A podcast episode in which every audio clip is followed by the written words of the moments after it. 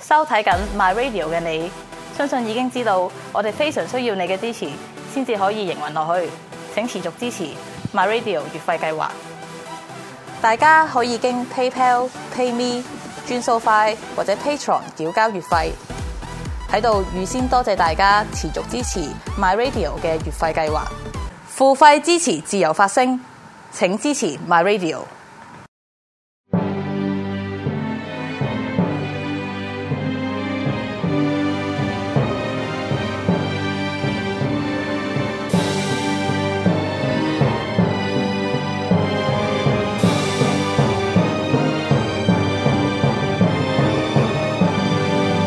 古今重要戰役一百回，主持梁錦祥、鐵男。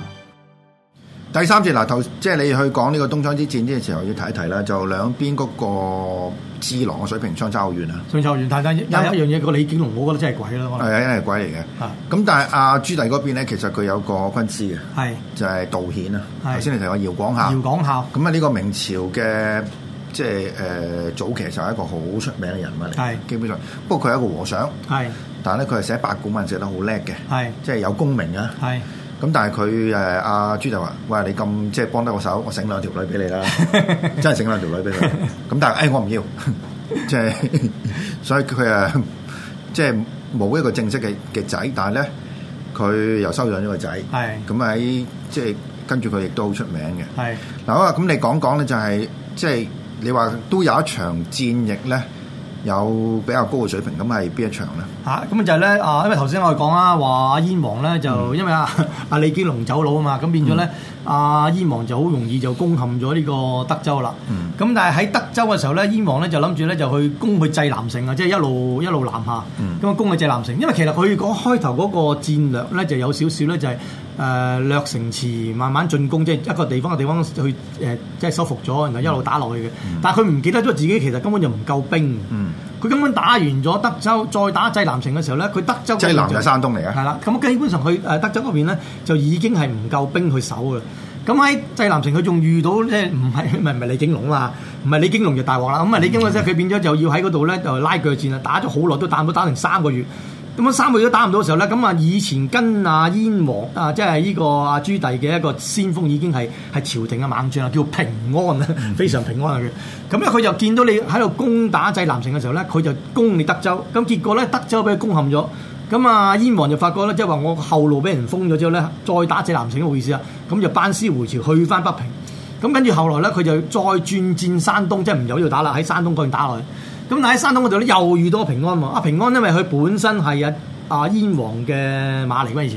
佢對燕王嗰個騎術嗰、個即係嗰啲騎兵嘅戰術咧係非常清楚的。所以咧，佢今次咧又用一個步兵嘅方陣咧，再加上大炮同埋毒箭啊嘅形式咧，就引阿、阿燕王咧深入。咁啊，結果咧，燕王咧喺呢場戰役裏邊咧，差啲咧就俾阿阿平安咧生擒，因為點解要生擒咧？因為咧，阿朱允文啊，呢啲又係有少少就係多鬼餘，因為朱允文咧就你俾咗我打嘅，啊俾咗指令落咗嘅，我就係啦，嗱你唔好令到我孭鑊嚇，因為咧如果我殺咗我叔咧，歷史上就會啊即係個身後名，身後名啊。 唔係幾好。咁佢又好戇居咯，點解咧？贏咗係係可以改歷史噶嘛，係咯啊即係你朱棣都改嘅。係咯，冇謂啫。所以呢啲咪呢啲咪就係道德道德問題，一個道德光環 唔問題。係你應該用一個即係我哋時下最生動嘅形容 詞，就叫道德撚。係道德撚啊！呢啲啊，咁亦亦因為咁樣咧，誒、其實呢一場戰爭咧，本來咧，即係嗰個步兵嘅戰法咧，對呢班騎兵咧，即係產生一個好大作用，令到阿、燕王嘅鐵騎咧，完全發揮唔到作用之餘咧，咁啊，基本上就差唔多係全軍覆沒咁滯㗎啦。但係咧，我哋喺歷史上睇咧，步兵對騎兵通常都輸嘅。但係呢次因為佢知道晒你個工、你個你個方法啊嘛。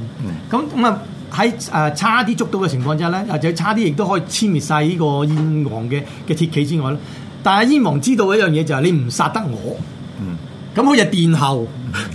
佢就殿後亂咁嚟，我亂嚟都得㗎。咁啊你你根基本上一啲人一見到佢出現咧，連箭都唔敢射。嗯。因為驚射親佢啊。咁所以咧，佢因為因為由佢電流，所以咧佢嗰個騎兵嘅得以誒即係呃誒同翻佢自己本陣。咁、所以咧，呢一樣嘢咧就係話，其實就係又係啦，個皇帝本身嘅柯打戇居啊。嗯，但係臨場嗰個可以其實係唔理噶嘛，哦，但係問題即係都驚嘅，啊你知你知你知明朝嗰啲皇帝嚇、啊、對付嗰啲咁樣嘅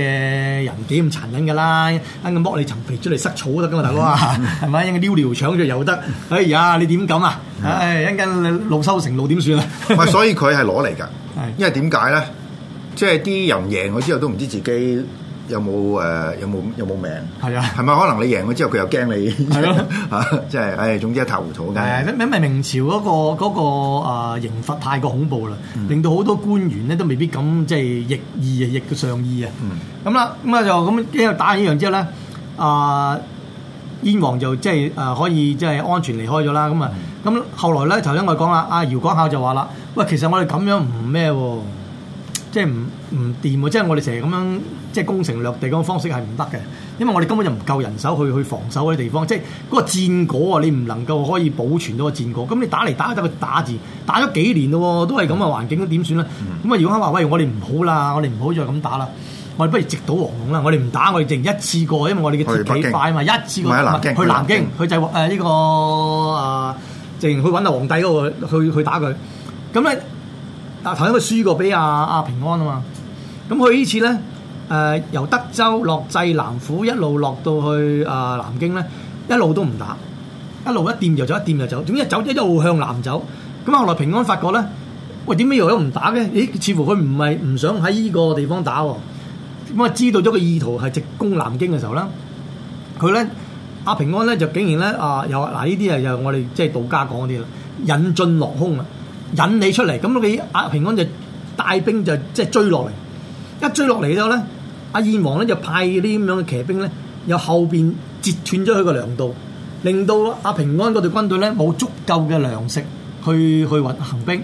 咁跟住咧，然後再咧圍毆佢，咁結果咧平安咧，雖然話上次又步兵搞掂啲騎兵啫，今次你追落嚟，你啲步兵又行得咁快啊， 咁你追落嚟都係騎兵嚟嘅，咁騎兵對騎兵咁啊輸咗啦，咁、結果咧。誒、呃即係話喺阿燕王身邊周圍嘅朝廷嘅明軍咧，大部分嘅主力咧已經冇晒啦。咁、所以咧，阿燕王咧就可以直抵呢個南京，就可以揾阿朱允文算賬啦。咁但係最好笑就係點咧？就係話呃誒，即係呢件消息去到啊阿朱允文嗰度嘅時候咧。咁啊，朱允文咧開頭諗住即係和談啦，啊喂，屌傾下，大佬，我都係你嘅侄嚟噶。咁啊，咁但係咧，阿阿燕王梗係又唔制啦，我即係即係速戰速決啦，點會同你同你傾啊？咁跟住咧，有啲呢啲臣子就話啦，喂，我哋不如走啦，我哋去武昌啦，我哋就撤退武昌，就慢慢再嚟過。我哋武昌就應該係啊湖北嚟係㗎啦，。喺湖北嗰度，我哋頭頭即係誒呃喺嗰邊喺喺邊守，咁又遇到個即係道德撚啦，咁又叫方孝孺呢啲大儒人物。方孝孺話唔驚喎，我呢度有廿萬呢個誒禁衛軍，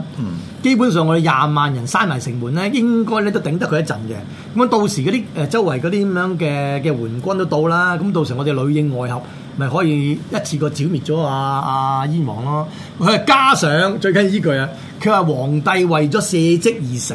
正咁也。啊死，咁就結咗就死啦。 結果結果最慘就係話嗰廿萬禁軍根本冇打過，燕王一嚟到咧，阿李景龍就開門啦。開咗門俾佢就唔使打啦，咁啊 咁啊，阿朱慧文咧就把乜火就燒咗自己個嗰個咩嗰個咁樣嘅皇宮，咁啊咩火燒得緊要咧就咧就揾唔到條屍體，咁所以咧後來就產生就話，後來係咪即係有人揾，即係阿阿朱棣係咪就係炸帝揾張三福嚟揾佢咧，就係咁解啦。係啊，咁嗱，跟住落去咧有一啲誒、呃即係衍生一啲好好重要嘅歷史事件啦係。其實成個明朝其中一個最重重要歷史事件咧，就係由呢個引起嘅，就係跟住阿鄭和就下西洋啊嘛。係啊，阿鄭和下西洋，下西洋嘅原因咧，到而家都即係唔係太清楚嘅。但係係其中一個解釋咧，就係話佢想揾啊誒誒呢個建文帝，係因為佢喺死嗰陣時，佢係即係喺呢個打去北，即係呢個呢個南京首都失蹤啊係失咗蹤嘅，係失咗蹤嘅而冇人講到俾你聽，即係講俾朱嚟聽究竟去咗邊 度。咪啲人話俾你聽有四個可能性，啊一就係燒企燒死咗啦， 咁條屍都唔見埋啦；啊二就可能做咗和尚，咁啊做咗和尚或者做咗道士之如此類；嗯第三咧可能逃咗去雲南；第四咧就可能咧坐船出咗出咗河去，咁、嗯有四個可能性，咁所以咧第四個可能性咧就派阿鄭和去 搞啦。係嗱，咁理論上咧，即係朱棣佢打翻呢個江山翻嚟咧，其實就唔使驚呢個即係建文帝嘅。係但係話我話，因為建文帝太後生啊。係阿朱棣成日有個感覺就係、如果我死咗之後，佢會唔會翻嚟咧？係係嘛？佢翻嚟就佢正統嚟噶嘛，係係咪啊？咁即係總之係有人認得佢，我我我後邊嗰啲子子孫冇大鑊，係啊明唔明咁所以佢佢有呢個咁嘅諗法，亦都唔出奇嘅。係咁但係呢個亦都多得阿鄭和啦，因為鄭和係一個好能幹嘅人啊。係嚇，咁所以佢即係落西落西洋嘅時候咧，就誒嗰、個行程好遠啦，亦都即係個管理方面亦都十十分之成功啦，係就啊令到誒呃呢、個明朝嘅威信咧，就喺東南亞係誒、即係建立到起嚟係嚇。不過佢就冇話好似呢啲嘅誒葡萄牙啊、西班牙咁樣，佢就誒、直情係誒佔領咗個地方去掠奪個資源。咁呢個可以即係簡單講個出嚟題外話咧，就係、有好多人問呢個問題，就係點解鄭和落到去咁樣，佢做啲嘢完全唔似而家後來西班牙、誒、葡萄牙啲，只不過係過咗大概都唔夠一百年嘅啫。係， 咁啊個原因好簡單，因為明朝太有錢啊，即係唔唔自 在，冇 佢唔覺得有咁嘅需要啊嘛。因為你你去譬如話去比較時，你你要發嗰樣嘢就係、其實明朝當其時係全世界最有錢嘅國家嚟嘅。係嚇。咁誒，佢佢都佢佢即係簡單嚟講係自給自足，但係咧。對於西班牙、葡萄牙嚟講，即係整個歐洲咧，佢哋係好缺好幾樣好，佢哋覺得好重要嘅嘢。係其中係絲綢啦、係啊，香料啦，係啊啊，咁後來就茶啦。呢幾樣嘢其實都好賣錢嘅。係咁但係咧，成條喺即係啊由呢個歐洲去亞洲區嗰條陸路咧，就俾即係蒙古佬同埋或者係呢個伊斯蘭咧封死咗。係啊，於是乎咧，佢哋就要揾第二第二條途徑啦。咁咪等第二條途徑咧，佢哋就即係知道咗，首先知道咗地球係圓嘅。 係咁啊，一路可以，如果我一路喺個海嗰度，即係兜返轉頭兜翻一路去嘅話咧，其實我會去到即係中國。係咁但係結果佢哋計咗條數，係就去咗。其實應該係講咩？佢佢想去印度，係但咧就去咗誒呢個誒、呃中美洲。係咁所以佢哋去到呢個加勒比海嘅時候咧，其實佢哋叫咗啲咩人咧？佢哋叫我哋 Indian。係啊，印度人啊，咁我哋講就係印度啫，但係實際上佢即係佢即係後來嘅譯法係印第安人印第安人人。，但係呢個呢個講法當然係即係唔準確啦，因為嗰啲係其實係美洲嘅土著嚟㗎嘛。美洲咁本因為咁樣咧，其實就搞到呢個美洲嘅土著咧，好慘啦，就即係簡單講冚家產 啦。即係啊俾啊人俾人哋種族滅絕啦，種嘅滅絕咯，係咪啊？咁但係誒、呃、鄭和去咗翻嚟之後咧，其中一樣嘢就係佢後來咧就後來嘅明朝皇帝就唔做呢樣嘢，唔再派船出去啦，唔做啦。但係唔派船之外咧，仲要做一樣嘢，燒 Q 晒啲船，燒 Q 晒添啊！係啊。咁誇張，咁而家揾到少部分，其實啲船好 Q 大㗎，即係當其時係全世界最最勁嘅誒艦隊嚟嘅。係咁但係連啲 logbook 都都燒埋， 所以而家拗嘅地方就係佢究竟去過咩地方咧？咁我哋知道啊肯定係非非洲啦，係係非去到非洲啦，因為佢整咗長頸鹿翻嚟啊嘛係。 咁但係有啲人而家即係近即係廿幾年前有個即係英國嘅海潛艇嘅指揮官就係話咧，其實佢係做佢係環遊世界嘅，係。佢係連即係南北極都去過嘅。我哋嗰啲近睇睇網上嗰啲咁啊，大陸嗰啲網上咧，淨話佢咪美洲添啊！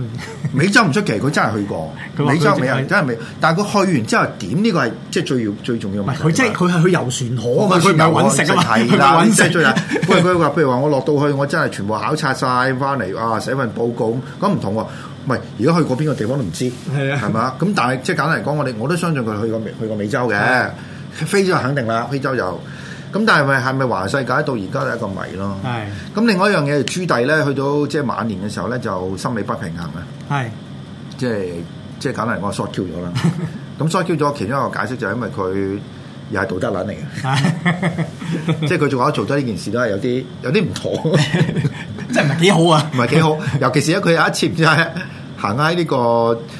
喺喺北京嘅時候俾 雷劈，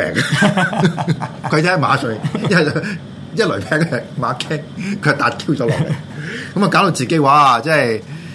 誒咩啦咁。即係本嚟係一個普通嘅意外，但係咧啊你有道德嗰個枷鎖咧，你係覺得係咪自己做咗壞事係啦，佢咧？佢成一個咁咧，就變咗咧就佢誒性無能嘅。係